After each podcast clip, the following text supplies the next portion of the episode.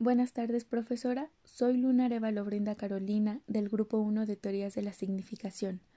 Con base en el texto de Pierce, de la página 21 a la 33 sobre la división de signos, realicé un pequeño punteo sobre lo que comprendí.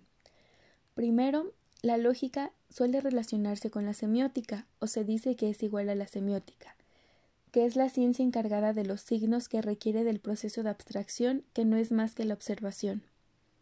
También interviene una inteligencia científica basada en la experiencia tras el deseo del ser humano de conocer más allá de sus medios, gracias a lo que imagina que puede ser plasmado mediante uno o varios signos. En otras palabras, hay una representación de ideas. Peirce establece que para la representación de las cosas la semiótica requiere de tres aspectos principales que son gramática pura, que se encarga de lo cierto del signo o representamen para el desarrollo de un significado, la lógica, que es la ciencia encargada de que los representamen sean ciertos, y la retórica pura, cuyo trabajo consiste en determinar leyes que permitan que un signo cree otro signo y que un pensamiento cree otro pensamiento. Por otro lado, se entiende que el signo puede representar uno o varios objetos, teniendo como punto importante que requiere de explicaciones para comprenderlos. Sin embargo, no se da un conocimiento total del objeto, solo se presupone un conocimiento para generar información.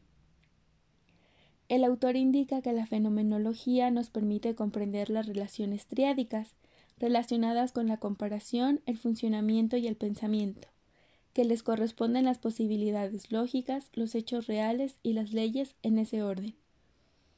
Esto también puede ser entendido como primer correlato, que es un representamen, segundo correlato, que es el objeto, y tercer correlato, que es el interpretante.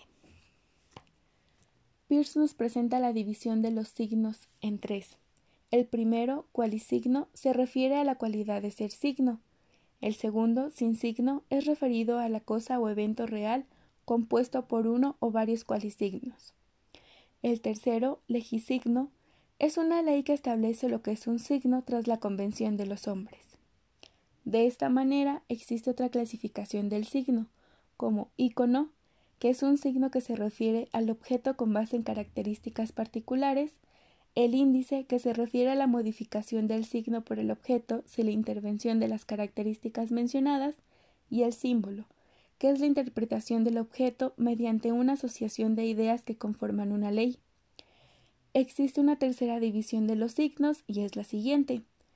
Rema es el signo de posibilidad cualitativa, Dicisigno o signo decente. Es el signo basado en existencias reales, siendo constituido por remas. Y argumento. Es un signo de ley. Un conjunto de argumentos nos conducirá a la verdad, y así podremos generar conclusión o conclusiones.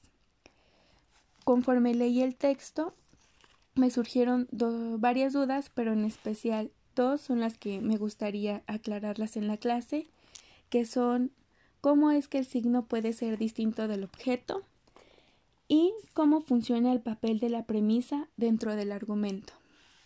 Sin nada más que agregar, agradezco su tiempo. Muchas gracias. Nos vemos en clase.